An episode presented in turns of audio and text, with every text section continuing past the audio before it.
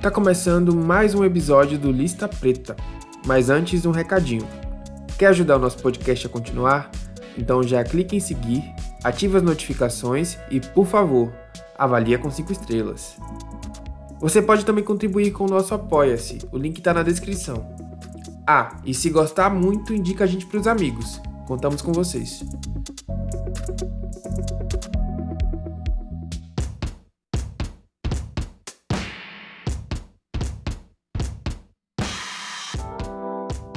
E aí, Clara Marinho, como, como está você?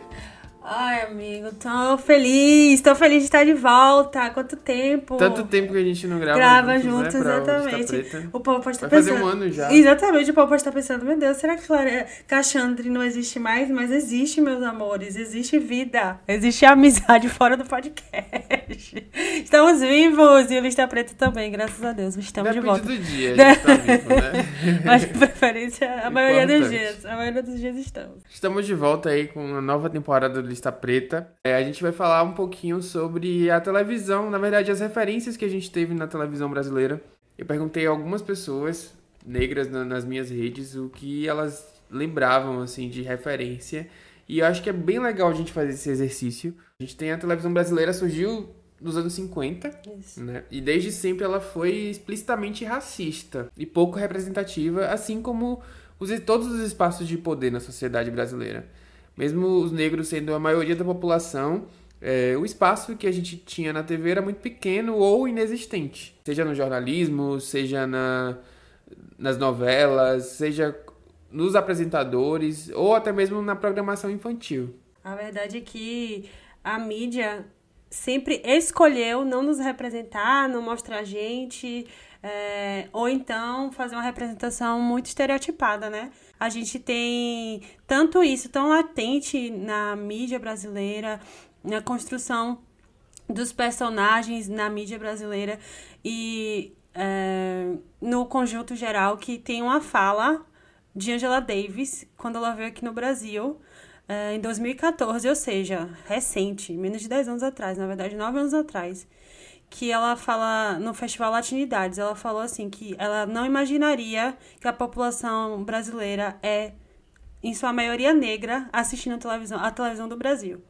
Então, para uma cientista política, uma observadora social, chegar no nosso país, ligar a televisão e perceber que nossa televisão, em 2014, nove anos atrás, era uma televisão que não correspondia com a realidade, é um dado muito importante para a gente desenvolver essa conversa aqui hoje, né? Porque é, como é possível criar uma televisão e criar programas e criar entretenimento excluindo uma grande parte da população, que foi o que foi feito desde esses anos 50 que surge a televisão brasileira até praticamente agora, ou seja, 70 anos de exclusão, apagamento e outras questões. Mas esse não é exatamente o tema do episódio, a gente não vai falar sobre, a, não vai tocar exatamente na questão, apesar de que a gente vai interseccionar essa questão, né?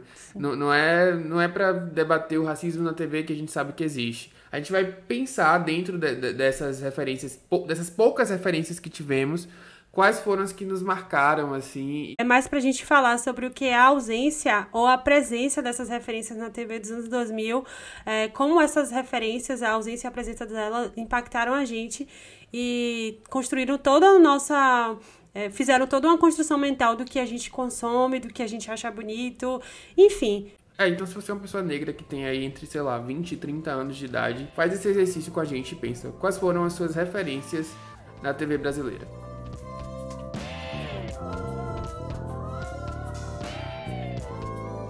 É, eu vou começar a responder a pergunta e a gente vai falar, vamos fazer uma localização temporal, porque eu sou de 95, então eu tenho 28 anos. Nós somos de 95. Nós dois somos de né? 95. É, Xande ainda vai fazer 28 anos, o aniversário do nosso amigo está chegando, gente. Nosso divo leonino está chegando aí o aniversário dele. Mas é, eu sou de 95, então a gente é realmente de uma época que televisão era uma coisa que ocupava muito espaço. Porque se a gente for falar hoje das, das novas gerações, televisão não ocupa tanto espaço assim, porque tem outras mídias sociais. Mas nosso entretenimento, quando se tratava de tela, era a televisão, né? Porque era o que a gente tinha. Não tinha celular, celular foi uma coisa que foi acontecendo depois, já tinha, mas foi acontecendo depois. Enfim, rede social não era isso que a gente tem, como a gente tem hoje. Então era a televisão que a gente assistia. Então a gente assistia televisão Sessão da Tarde, era o programa das crianças brasileiras, TV Globinho era o programa das crianças brasileiras, Bom Dia em Companhia era o programa das crianças brasileiras, e vários outros programas adultos e tal, mas eu tô falando de infância, então eu tô falando do que, que eu consumia. Eu lembro que tinha dois desenhos que eu era, dois programas que eu era completamente alucinada, que era é, Cocoricó, que era um programa de bichinhos e era é, Castelo Ratibum, que era um programa super legal da TV Cultura, TVE. Super legal, super educativo. Mas na TV, no Cocoricó era só bichinhos, então eu acho interessante como é, nós crianças pretas também. Não sei se isso é uma vivência coletiva, então eu vou jogar aqui e quero ver se vocês me, me retornam. Mas como a gente tinha referência em bichinhos, em coisas inanimadas, porque como a gente não se via a gente criava nossas referências em outras coisas que a gente criava empatia. Então, é, eram bichinhos, eram coisas realmente que não tinham forma humana, porque no humano nós não estávamos representados. E no Castelo Ratibum tinha uma personagem negra muito legal, que era a melhor amiga de Nino, que era o personagem principal do Castelo do, do, do Castelo Ratibum. Eu não me lembro o nome de todo mundo, eu era muito criança, não lembro o nome dela, da personagem dela. Mas era muito legal, porque ela era muito inteligente, tinha umas sacadas super legais. Ela foi minha ref, assim, de criança preta. Mas assim. É a Biba. Biba, pronto. Mas assim, a gente precisa falar também que esse, esse papo de, de, de refer se referenciar ainda era uma coisa muito distante da nossa realidade, porque não, esse debate nem tinha sido levantado, e se tivesse sido levantado, não tinha chegado na gente. Então, mas eu me lembro, por exemplo, um pouco mais velha, assisti Três Espinhas Demais, que é um clássico da televisão brasileira, um clássico mundial, na verdade, de desenho animado. E tinha a personagem negra, né? Que era Alex. Alex. É, e eu me identificar, eu sempre era Alex nas brincadeiras. Então, tipo assim, se tinha Sam, Clover e Alex, eu era Alex na brincadeira.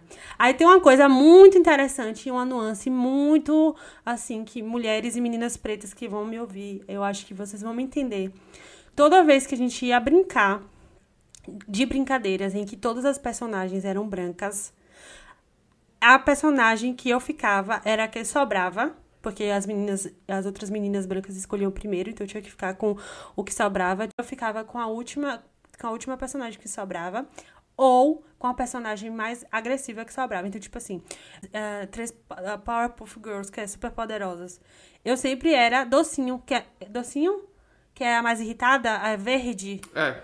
Eu era docinho, a, a mais irritada, que, tipo, era toda, gru, toda bruta, toda grossa. E, tipo, me davam esse personagem. Falavam, toma aqui, você vai ser a docinho. Eu queria brincar, eu aceitava, mas tipo assim, eu era uma criança docinha, com a personalidade de uma docinha, não era. Eu era sonsa, tipo assim, na minha, é, era falante e tal, mas não era uma criança bruta, grosseira. E sempre me botavam nesse no personagem que sobrava. E a gente não tinha representatividade, então a gente tinha que criar cenários ou se adequar nos cenários, nos espaços que achavam que deveriam ser nossos. Então era o personagem que sobrava, a personagem que não era a mais legal. Nunca era, eu nunca era a principal ou nunca era a mais bonita do rolê, a, a tipo a personagem mais bonita. Eu era a que sobrava. É, é interessante você falou da Biba, né? Porque eu acho que ela é uma referência para todo mundo. Assim, quando você pensa em é, cultura dos anos 2000, pessoas pretas na televisão dos anos 2000, principalmente na infância, você tem a, a pata da Tiquititas e a Biba do Castelo Ratimbum. São hum, elas verdade, duas ali. Verdade. Inclusive, elas têm um conteúdo juntas que elas fizeram eh, no, no canal de uma das atrizes, que eu não lembro agora, mas elas fizeram esse conteúdozinho, assim, pra, pra dar esse sentimento de nostalgia, né? Mas essa questão que você falou de, de não se ver, eu perguntei no, no meu Twitter, né, nas minhas redes, e algumas pessoas responderam que elas não tinham muito essa percepção e eu acho que a gente também não tinha, né? Isso. Óbvio que a gente foi racionalizar sobre isso depois, foi, foi se aprofundar e entender isso de uma maneira, com um olhar para a questão racial depois. Mas eu acho que essa ausência, ela se, se manifestava no subjetivo, assim. Realmente a gente entende, acabava meio que se conformando ao lugar que colocavam ali pra gente, de não ser o principal, de não ser o protagonista, de não Sabe? Eu, eu acho que, que é muito disso. Tipo, essa ausência de referências, mesmo que não tenha sido uma questão muito latente, assim, muito óbvia na infância de muita gente, é, em, em questões subjetivas pequenas ou comportamentos, sabe? Ela acaba se manifestando. Por exemplo, eu acho que na minha infância eu não me enxergava muito como como padrão de beleza, como bonito, como, sabe? Isso. E acho que esse despertar para autoestima poderia ter sido mais cedo, poderia Isso. ter acontecido de outra maneira se talvez eu me visse mais na televisão. É, quando eu paro para pensar em referências, eu acho que as minhas são muito parecidas com as suas também. Eu, eu fui uma criança muito TV Cultura, assistia bastante. Isso. É, tinha a Emily Alexander. Amo. É. Divônico, juro. Meu Deus. Sete monstrinhos, caiu. Pois é, TV Globinho, eu adorava as Três Espinhas demais também. Eu nunca fui muito daquela. Acho que sempre fui um- uma criança gay, né? Nunca gostei muito das referências Dos dos meninos. meninos, que os meninos gostavam. Era mais esses desenhos também. Mas um- uma coisa que eu acho que é muito legal e que contribuiu assim para para minha construção enquanto pessoas enquanto pessoa preta foi a música, né? Assim, a relação da TV com a música, os clipes. Inclusive tem um amigo que eu perguntei e ele mandou um áudio pra, pra gente falando um pouco disso, que é o Levi Kaique. Bom, respondendo a pergunta, as minhas referências da infância, eu lembro que na infância eu assistia muito videoclipe, muito mais do que desenho, inclusive. Eu assistia muito videoclipe de música, Black Total e coisas do tipo, então as minhas referências acabavam sendo é, cantores de R&B americano. Então eu gostava muito do Neil. Para mim o Neil foi a primeira referência de, de representatividade, homem negro estiloso. Eu comprava aquele chapéuzinho parecido com o dele para poder usar e coisas do tipo. Gostava muito do Chris Brown, né? Por conta das músicas dele, de me identificar com as músicas dele. Michael Jackson, adorava Michael Jackson, então eu ficava horas e horas assistindo os clipes do Michael Jackson, porque era sempre um, um show à parte, né? E a gente tinha os DVDs. Na época do Michael Jackson, inclusive, eu tinha fita do Michael Jackson, dos, do- da, dos, dos clipes do Michael Jackson. Eu tinha uma fita que tinha vários clipes dele e a gente ficava assistindo no VHS. Então, é, minhas referências eram muito ligadas, eram muito ligadas a, a clipe de música, assim, que eu assistia na casa dos meus amigos, porque eu não tinha TV em casa, né? Minha família é bem religiosa e na religião que eles tinham a gente não tinha TV em casa, então eu ia pra casa dos meus amigos e a gente ficava assistindo o clipe, tentando imitar os clipes. Então eu lembro dessa referência muito forte. E quando eu fui crescendo, acabou sendo é, anime, né? Desenho japonês. É, daí eu já era um pouco mais adulto, né? Um pouco mais pré-adolescente ali. E, mas assim, referência mesmo da infância, com certeza é Neil, Chris Brown, clipes de música, sabe? Ou Mario, é, Ciara, Destiny Child. Eu gostava muito dessa época, sabe? Akon. É, putz, era toda essa galera mesmo. Inclusive, essa cultura do videoclipe, né, e do, do DVD pirata é uma coisa que circulava muito nas famílias pobres, assim. Isso. Tipo, é, aquele piratão com, sei lá, 200 músicas, 100 músicas. Tinha muito clipe da Beyoncé, né? As bichas pretas aqui que escutam esse podcast vão se identificar. Coletâneas inteiras de, Coletâneas, de referências de clipe.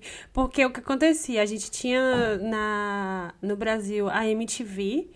ah, só que no- na Bahia era 13 o canal, e era, acho que era uma coisa assim, uma concessão, e era um canal aberto, só que nem toda a cidade Nem pegava. todo lugar funcionava. funcionava. Então, para cidades que a gente recebia os clipes, a gente tinha o clipe na televisão. Então, meio que era uma atualização do que estava na moda na época. Mas quem não tinha isso tinha que buscar realmente nessas coletâneas de DVD que a galera tava já é, pirateando e vendendo no sinal, vendia na praia, vendia no barzinho, vendia em todos os lugares, sempre tinha um vendedor de DVD. E o que Levi fala sobre referência de clipe, eu acho muito interessante a gente é, só comentar sobre isso, porque é isso, a gente não tinha é, referência no lúdico infantil. Ma- Mas a gente tinha referência nesse lúdico da música, do mundo da, da, da música, do entretenimento musical. Então a indústria da música servia isso pra gente como lúdico. Então, se você não via meninas pretas chiquérrimas na- nos, nos desenhos de romance, ou nos filmes de romance adolescente, ou nos desenhos animados, a gente via nos clipes. Então, eu e minha irmã, a gente era alucinada em Ciara. Porque ela era preta e ela parecia uma Barbie, tipo, era lindíssima. Os clipes dela eram super legais, ela era um R&B muito, é, é, assim, coreografado e ela dançava pra caramba. E, tipo, a gente queria ser Ciara, a gente queria ser Ciara. Até gente, hoje eu quero ser é, Ciara. A gente queria ter o cabelo de Ciara. Então, tipo assim, quando eu falava, mãe, eu preciso botar um mega hair, porque as meninas pretas, é, que hoje são, são mulheres pretas com quase 30, tiveram um surto de usar mega hair na cintura pra parecer alguém. E minha referência de mega hair era o cabelo de Ciara. Então, eu usava o mega preto colado na cabeça e, e, e, e imenso porque tem um clipe de Ciara que eu não vou me lembrar o nome agora que ela usa isso com a calça jeans é, cintura baixa bem larga e um top branco. Amor isso aquilo ali pra mim era eu sonhava eu juro eu sonhava com aquilo eu sonhava em viver aquele momento. Então a gente se alimentava disso era MTV Disque MTV é, vários programas eu não me lembro o nome dos programas mas eram nos clipes que as, que as cantoras pretas estavam produzindo ali nos anos 2000, 2005, que a gente se alimentava e, e catava referência de estilo, de moda, de cabelo, de, de tudo, de comportamento, porque a gente não tinha onde se alimentar, não tinha outro lugar para beber da fonte, então bebia daquela fonte ali. Acontecia muito e foi o que realmente formou personalidades. Foram esses clipes e essa, essa consumir a cultura pop. É bem por aí mesmo. Eu perguntei também pro Paulo Correia, né, jornalista do Papel Pop, quem, quem foram as referências dele e ele citou muitas do âmbito profissional. Eu achei muito interessante o relato dele. Então, amigo, para poder te ajudar aí no seu podcast, não sei se eu tenho que me apresentar ou não, mas vou direto já para para a resposta da sua pergunta sobre os apresentadores que eu tinha como referência na minha infância eram três. Glória Maria, óbvio, não tem como não não não citar essa mulher incrível e maravilhosa que revolucionou o jornalismo da maneira que a gente conhece hoje em dia, num período onde tinham muitas poucas mulheres pretas na, no, fazendo jornalismo, principalmente fazendo jornalismo da maneira que ela fazia, esse jornalismo cultural é, que estava sempre em vários lugares, não só do Brasil, como do mundo, então não tem como não citar ela como, como referência, principalmente para o momento de carreira que eu estou vivendo agora. Outra pessoa que eu acho que é que sempre me marcou por causa dos filmes também, é, foi o Lázaro Ramos. Acho que o Lázaro Ramos é uma pessoa que já teve, inclusive, também à frente de programas como aquele Espelho, se eu não me engano, é, é, da, da TV Cultura, que ele fazia, que era um programa maravilhoso, era, ele era incrível fazendo, fazendo entrevistas e levando o programa como host do programa. Ele sempre foi uma pessoa muito incrível, fora as atuações em, em novelas e filmes e séries que eram sempre de, de, de tirar o fôlego. Então, tá aí quando o assunto é, é pessoa preta, é, vem ele à cabeça. Agora, um muito específico que às vezes as pessoas não lembram ou algumas pessoas não conhecem é o Robson Nunes, que ele foi um dos apresentadores do Zapping Zone, a primeira versão do Zapping Zone Brasil, que era um programa é, infantil que tinha no Disney Channel, assim que o canal estreou aqui no Brasil, ele tinha esse quadro, esse programa que era no final da tarde, que era como se fosse o Bom Dia e Companhia, que a gente conhece, mas esse era no caso do canal da, da Disney, e ele foi o primeiro apresentador preto é, a, a, participar no, do elenco nacional de, desse programa.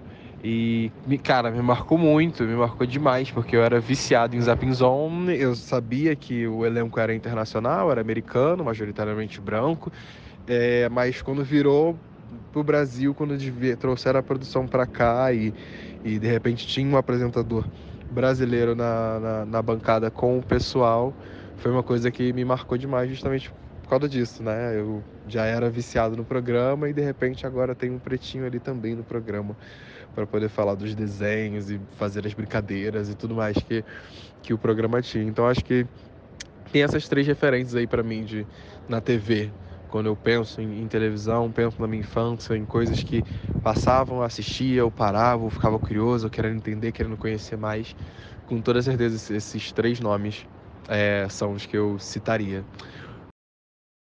Não é exagero falar que a gente parava a nossa sexta-feira de noite para assistir o Globo Repórter, que era um programa que ela ficou por anos.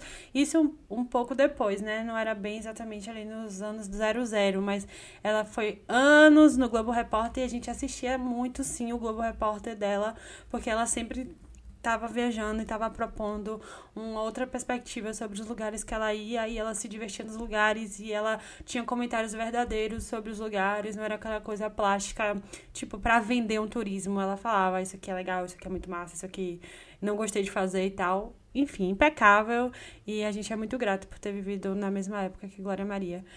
Eu achei interessante que eu lancei essa pergunta no Twitter e muita gente respondeu. É alguns heróis da, da Marvel e da DC, né?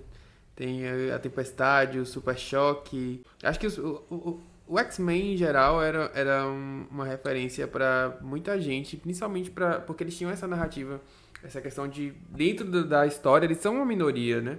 Acho que foi uma primeira referência para muita gente, principalmente para meninos pretos aí que tem como. E, a Tempestade, na verdade, é uma referência para as gays, né? Exatamente. Toda, toda gay já adorou a Tempestade. a verdade é essa. É, é o, o, momento que as gays se encontram com os super-heróis. De desenho animado, eu acho que tem mais coisa, mas infelizmente. Não, eu lembrei de um herói que não é nem da Marvel nem da DC, que é o Gelado. Ele foi meu herói da infância. Ah, ele era eu tudo! muitos incríveis. Ele era tipo, tudo. Assim, acho que é o filme que eu mais assisti na vida. Eu, era obcecado por esse filme. Eu, eu cheguei... todas as falas. e aí. Eu adorava. Ele era tudo, ele era tudo. Ele era muito espirituoso, muito presença de palco, assim. Ele tinha muita presença de palco. Ele tem poucas cenas, né, amigo? Mas ele é impactante em todas. Aliás, esse filme é todo impactante. A célebre Edna Moda, que sempre vai ser um dos melhores personagens construídos pela Disney, que eu amo a diva completamente. Não é uma personagem negra, mas isso aqui é uma, uma menção rosa a ela. Tem um, teve um rolê esses dias no, no Twitter confirmando que vão fazer um filme. Eu não sei se eu estou falando fake news aqui. Então eu quero deixar aqui uma, um parêntese bem grande, que eu não bem grande, que eu não sei se essa informação é verdadeira, mas que faria um filme dos Tartarugas Ninja e que os personagens que fariam o Michelangelo, Rafael, Leonardo seriam personagens negros. E aí o povo super comemorando, porque falando, óbvio, todo mundo sabia que os tartarugas ninja eram meninos pretos. E eu amei isso, porque, tipo, como eu falei lá no início do podcast, às vezes a gente não tinha referências de pessoas, mas a gente tinha referências dessas coisas, dessas, desses personagens não inanimados, não humanos, mas que a gente se identificava com a, persona com a personalidade. Aí vê um monte de galera se identificando, falando, óbvio que eles eram pretos. Foi muito legal, porque confirmou um pouco disso, da gente se identificar com personagens que tinham personalidades pretas, e agora, talvez, se isso for... Na verdade, é foi revelado numa HQ de, dos Tartarugas Ninjas, que eles são meninos negros. Pretos. Eu achei e muito E é massa. interessante, porque realmente, quando eu fiz essa pergunta, muita gente também respondeu, Tartarugas Ninjas.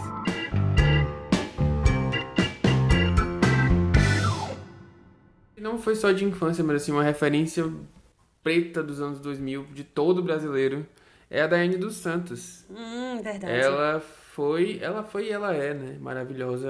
Recentemente ela viralizou aí com o Dança dos Famosos, que ela fez uma apresentação absurda de linda. Não sei, acho que todo mundo vibrou com a Daiane ali no, no Pan-Americano, quando ela conquistou o ouro.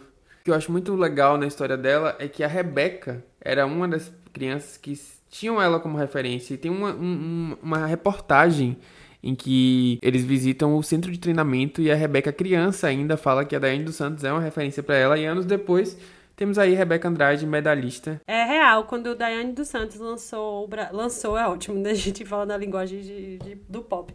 Mas quando ela se apresentou com o Brasileirinho, acho que num sábado de manhã, porque a gente tinha essa cultura de assistir é, é programas de esporte matinais, né?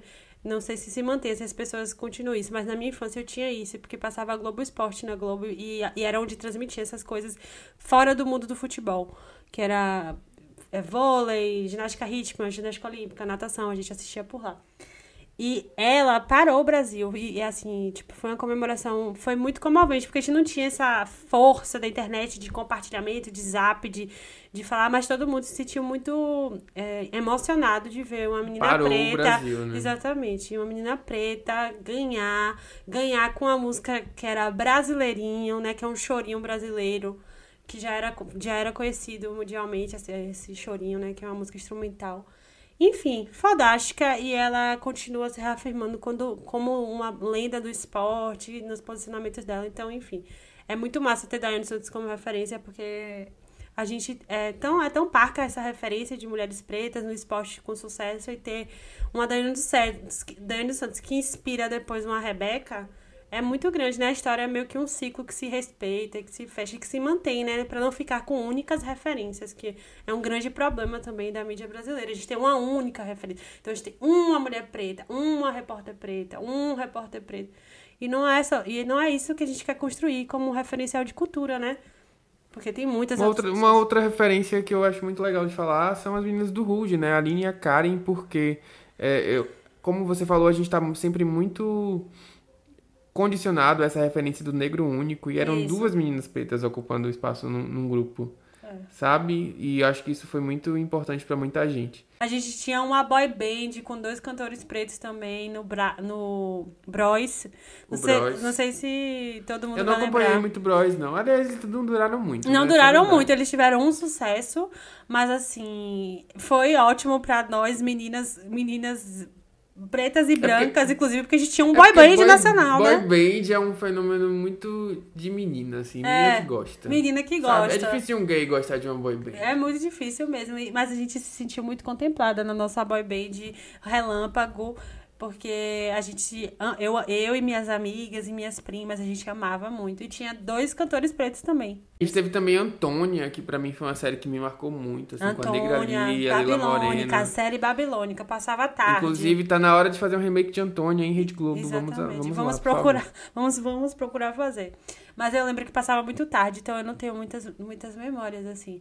A gente tem como referência nesse tempo todo acontecendo Thais Araújo acontecendo nas novelas, surgindo, é, fazendo personagens na mídia brasileira, no, ou na, na televisão brasileira, no caso. Mas assim, a gente que gostava de novela, porque eu era uma criança no... eu fui criança noveleira, hoje em dia não sou adulta noveleira, mas fui criança noveleira. A gente via a Thaís ser muito criticada. E eu não sei se isso aconteceu com você, Alexandre, ou aconteceu com vocês, a audiência eu meio que perdia. Hoje eu amo ela, tipo, sou cadelinha de Thaís. Mas quando eu era criança, eu via ela ser tão criticada que eu perdi o interesse nela, entendeu? Então, tipo, por exemplo, é, no Helena, na Helena que ela fez, eu nem, eu nem consegui acompanhar a novela, porque, tipo, falaram tão mal da personagem, do, do, do desenvolvimento da novela, do enredo e tal e tal que não me interessou. Já ela em Cobras e Lagartos, para mim, uma das coisas mais babilônicas que existiram na televisão brasileira que era é, elas duas, é, Thaís e Lázaro juntas, fazendo o personagem de Foguinho e Ellen. Nosso primeiro casal centrado da televisão. Televisão brasileira. Hum. E, gente, eles foram tão babilônicos. Essa semana no Twitter, inclusive, teve um, um, uma trend de falar sobre novelas, quem era o personagem principal. E eu descobri que eles não eram o personagem principal da novela. Era outra pessoa, que era a Mariana Ximenes. E eu nem lembro. E, e a Carolina Dickman era a vilã. Meu Deus. Gente, qual a chance de alguém lembrar de alguém... Não, eu lembro porque eu, eu acompanhei muito essa novela e... e a personagem da Thais Araújo tinha cenas muito icônicas com a da Carolina Dickman. Não, Carolina Dickman eu lembro, porque elas ela, eram Ela tem uma cena muito, muito... Que, que até hoje revivem e dizem que é o início do racismo reverso. Que é quando a personagem da Ellen humilha a personagem da Carol. é, e, fala, e, bota ela pra calçar o sapato, sabe? Meu é Deus. muito engraçada essa novela. Essa novela é tão boa. E, e, ela tá num lugar tão bom na minha memória que eu tenho uma memória uhum. afetiva tão grande que é com uma cena de Foguinho e Ellen gravando o, o comercial da Luxus, que Foguinho falou assim, eu te, que é o slogan da Luxus era eu tenho, você não tem, mas pode, mas pode ter. ter. E, e Foguinho falava, mas pode, porque ele tava lendo o. Aí ele falava, mas pode ter. Menina, eu nunca vou esquecer disso, porque nesse dia eu ri de chorar. Eu era criança. Pra mim era a coisa mais engraçada que eu podia ver na minha vida. Então eu amo esse casal. Eles realmente são, é um marco e uma referência. Eu acho que Thaís e Lázaro são uma referência máxima. Máxima. É um marco super e, afetivo. E, e eu acho que é muito legal ver que eles têm consciência disso. E eu li o livro do Lázaro na minha Pele é um livro fantástico, recomendo muito. Quem quiser saber um pouco da trajetória dele como ator, onde ele fala muito dessa questão. É um livro que fala muito da vivência dele, da experiência enquanto ator negro, como homem negro. Então, eu fica aí já a dica para quem quiser se aprofundar e conhecer um pouco mais da trajetória do Lázaro Ramos. É, eu trouxe mais uma convidada aqui, que foi a Carol.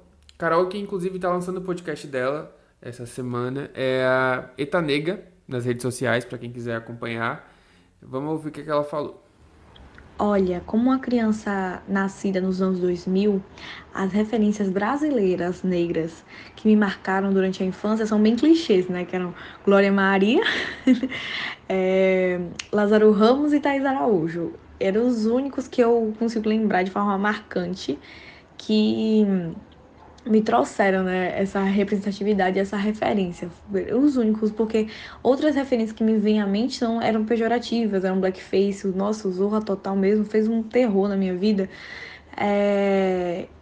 Então, brasileiras tinham essas, mas eu tinha outras referências que já eram afro-americanas, né, estadunidenses, que me marcaram muito, que eram os sitcoms, né? Os sitcoms com famílias pretas, o Eu, a Patroa as Crianças, é, O Maluco no Pedaço, Todo Mundo Odeia o Cris. Inclusive, eu acho que vem daí, nunca parei pra pensar nisso, viu? Tô pensando nisso agora, gravando esse áudio.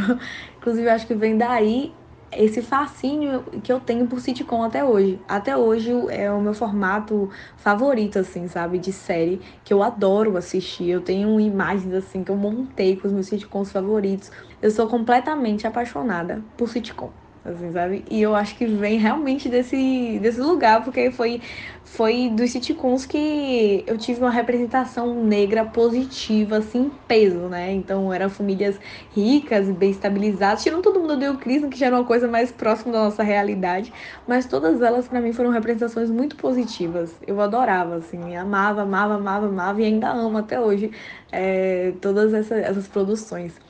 E teve uma, né, que obviamente não acho que não dá pra deixar de falar, quando eu tinha ali mais ou menos 9, 10 anos, não lembro ao certo, mas eu acho que foi por aí, que foi lançada a Princesa e o Sapo.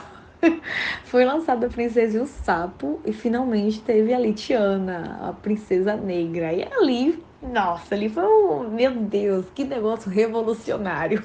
Havia uma princesa na Disney e ela era preta. Então, assim, eu lembro de ter ficado extasiada ao ver ali com meus 9, 10 anos uma princesa preta da Disney. Eu fiquei em choque, assim, porque, meu Deus, como é linda, como ela parece comigo. E eu podia dizer que eu parecia com uma princesa. Tinha duas, na verdade, tinha dois personagens de desenho que eu falava que eu parecia, né? Que era a Tiana, da, da Princesa do Sapo, e a. Poxa, esqueci o nome dela, mas a personagem negra de Três Espiões Demais. Qualquer brincadeira de criança eu era uma dessas duas. Eu acho que foram essas as minhas maiores referências na infância. É, por aí. Não tem tantas quanto hoje, né? É, eu fico feliz de ver meus irmãos lotados, cheios de referências, mas as minhas foram essas. Ah, eu não sei se vale a pena pontuar algo assim, porque eu acabei esquecendo. É, mas a minha representação de Deus foi muito afetada pelo Morgan Freeman. Durante boa parte da minha infância, sempre que se falava de Deus, eu imaginava ele igual Morgan Freeman por causa do filme. Então teve isso aí também. Ai, Carol fofíssima. Ela desbloqueou várias memórias várias. com essa questão aí dos sitcoms. E realmente todo mundo assistiu Eu, a Patrulha as Crianças, Sim. todo mundo odeia o Cris, enfim. O que eu acho que é legal do, do sitcom é que hoje em dia existe muita crítica à, à suposta representatividade forçada, né? Uhum. Muita gente fala, ah, estão querendo enfiar militância em tudo. Antigamente não era assim. E se você for assistir esses sitcoms, eles são carregados de questões importantes. Exatamente. E falam sobre questões muito importantes. Então, isso, se você olha, assistir Eu, a Patrulha das Crianças, tem, tem episódios muito, sabe, impactantes. É, Fresh Prince também tem é. um. Tem um Maluco no pedaço. pedaço. É total, Nossa, é total crítica a... social o tempo inteiro, inclusive. É tipo assim, eles falando do que era eles serem uma, uma família rica preta. Quando a gente fala de. Todo mundo odeia o Chris, que o, o, personagem até hoje fala como os fãs brasileiros perturbam ele, perturbam assim, no sentido de. Estão na rede social dele, uma presença constante, comentando, etc e tal. Então, assim é, é uma realidade, era uma realidade conversar sobre isso. Então é um comentário meio deslocado falar que a gente quer botar a militância e tudo, porque isso é um assunto que tem praticamente vinte e poucos anos em voga aí sendo debatido de cada um encontrando um jeitinho de falar, mas se falando, né? Porque as pessoas estão é, falando um disso. outro sitcom que eu me lembrei foi As Visões da Raven. Ai, tudo! verdade, adorava. todo mundo adorava. Era muito bom, muito bom mesmo. É, é, eu acho que passava no Disney Channel também, reproduzia. Mas passou na TV na aberta, TV aberta também. Bastante tempo. Sim. Tem, um, é, tem uma referência. O SBT tinha essa questão de trazer muita coisa pra pra TV, né? Uhum. Assim, muita coisa que era do canal fechado pra TV aberta. É, o SBT foi um pai nessa época para as crianças brasileiras, que fazia exportação muito bem feita. Tem uma referência que eu esqueci de contar, de comentar no, no começo, mas acho que vale, ainda tem espaço para falar, que era uma personagem preta que era o clássico das patricinhas de Beverly Hills. E aí eu podia participar, que é a Diane, acho que é a Diane Davenport, né, que faz a, a, atriz que a atriz que faz a patricinha, que era uma patricinha loira e uma patricinha preta, e era Dionne Davenport. E ela era tudo, porque ela era riquíssima, ela tinha um jeep da moda, da, é, novo, e não, a temática não era ela ser preta ou ela ser branca. Ela tem várias problemáticas, como a gente já conversou, inclusive, sobre personagem, que é a, a função da personagem é ser a melhor amiga, a personagem negra, a melhor amiga da, uh, da personagem branca. Da protagonista. Da né? protagonista. Né? Mas a gente tá falando de alguma coisa pra gente de se alimentar ali de referência. E ela era tudo, o look dela é icônico, tanto é que foi reproduzido aí, inclusive, em alguns clipes é, contemporâneos. E é uma referência que eu queria trazer, porque eu me lembrei, eu adorava assistir o filme também. Eu gosto muito desse filme, porque era um filme da minha infância e eu adorava ver ela na, na televisão. É, não tem também como não lembrar de Jorge Lafon e de Lacraia, né? Que foram as referências aí de Bichas Pretas dos anos 2000. Sim! É, que na mídia. Sofreram muito na própria mídia, né? A, a, a, história deles é muito sofrida quando você pensa, por exemplo, no que é, Jorge Lafon passou com o padre Marcelo Rossi, no preconceito que a Lacraia sofria também, enfim. Eram essas as nossas referências de na televisão dos anos 2000, era isso que a gente consumia, era, era com isso que a gente se divertia. É bom falar que a gente avançou bastante, né, nos últimos anos. Tem muita coisa para chegar mais para frente, para avançar mais. Mas eu quero saber de vocês que estão ouvindo a gente, quais são as referências, quais foram as referências de vocês, quais são as referências de vocês. A galera que tá aí, geração, acho que é geração Z, que nasceu 2010 para frente, millennials, eu não sei diferenciar. Quais são as referências novas de vocês, né? Eu queria ouvir também. Comenta lá no Instagram da gente, Lista Preta Cash, e conta pra gente quais são as referências de vocês, quais foram e quais continuam sendo, quais são seus personagens pretos favoritos. A gente vai adorar ouvir e saber. Tem uma coisa muito legal dessa nova temporada que a gente precisa contar. É que a partir dessa temporada a gente vai disponibilizar, a gente vai pegar um tempinho do nosso podcast para divulgar algum projeto preto que a gente entenda como importante e interessante de se falar e de se divulgar. E o de hoje é com Jaciana Melquiades, que apresenta seu projeto Era Uma Vez Mundo.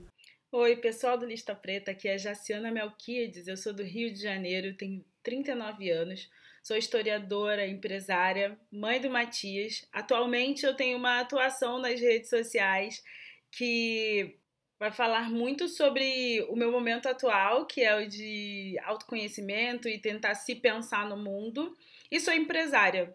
Eu sou idealizadora e proprietária de um empreendimento chamado Era uma Vez o Mundo. A Era Uma Vez o Mundo é um negócio de impacto social que cria brinquedos e atividades educativas e representativas.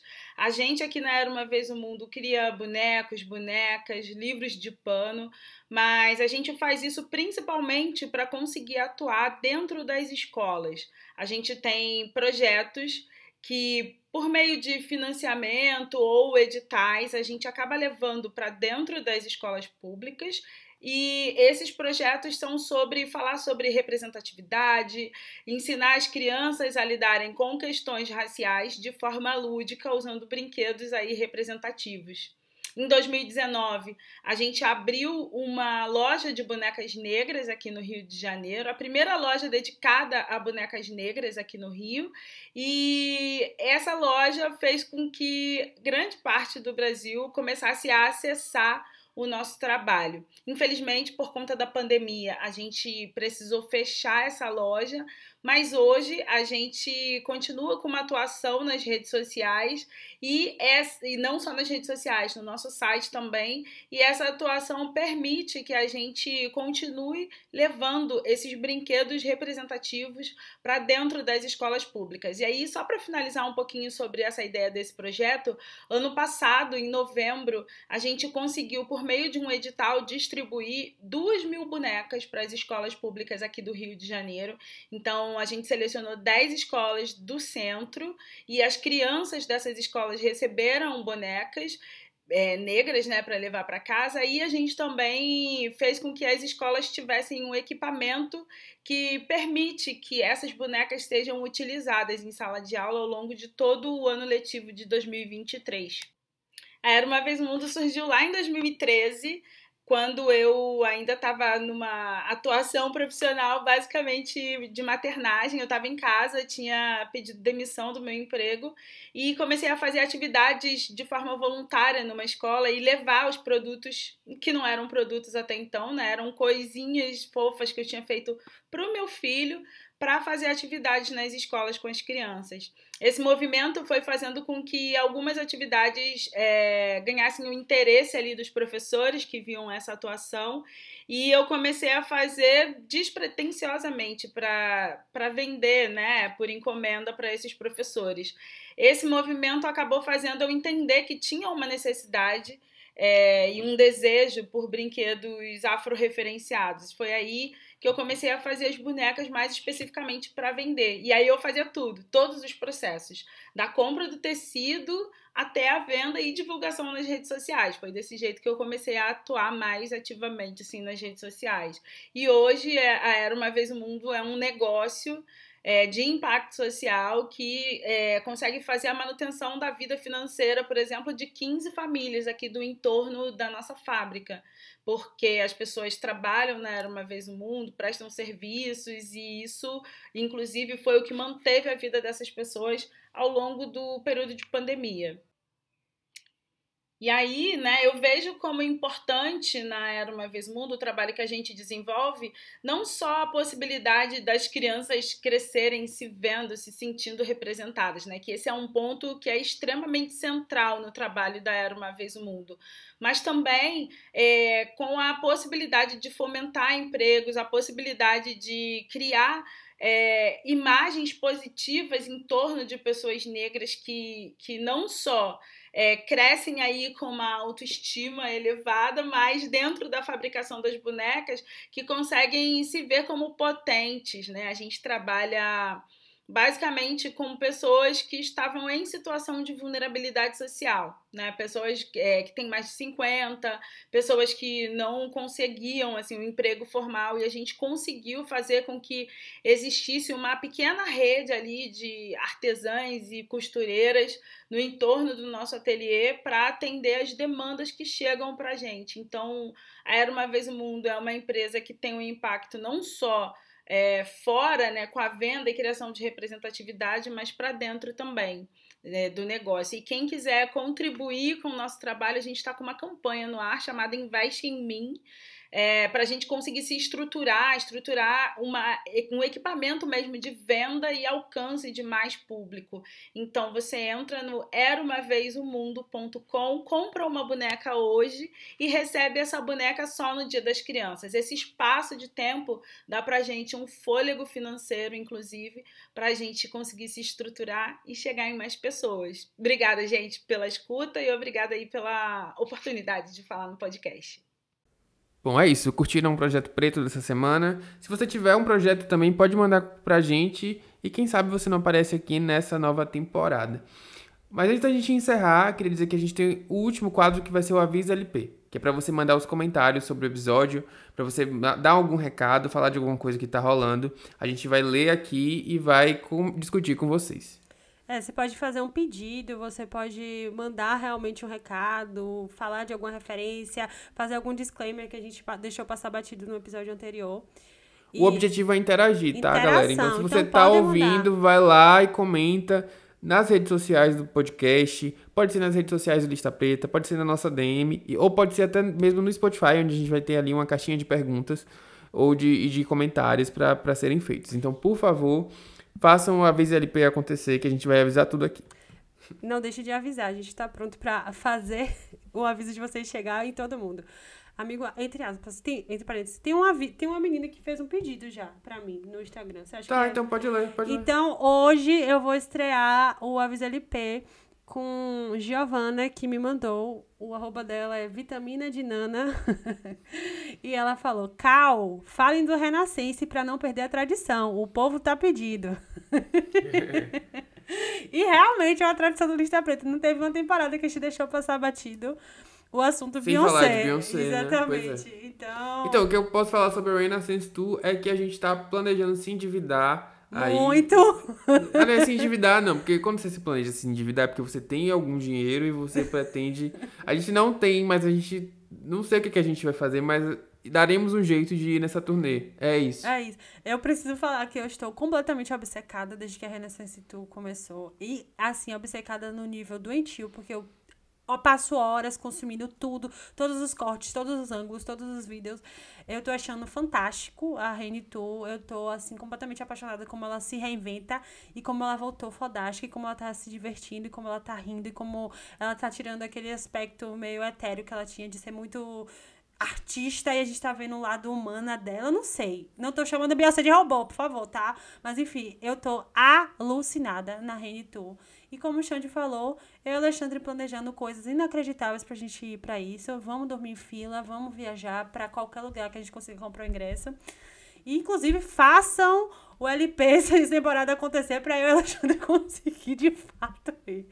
Mas é isso, nossos comentários para o a Renito é esse. Amamos Beyoncé muito. Quem sabe a gente não faz um episódio esse, essa temporada extra falando alguma coisa, né, amigo? Falando uhum, sobre, com certeza. Sobre a Bia. É isso, gente. Esse foi o episódio de hoje. É... Queria pedir para vocês avaliarem o podcast no Spotify com cinco estrelas, por favor. A gente volta quinzenalmente na sexta-feira. E é isso. Um beijo e até a próxima. Um beijo, gente. Até a próxima.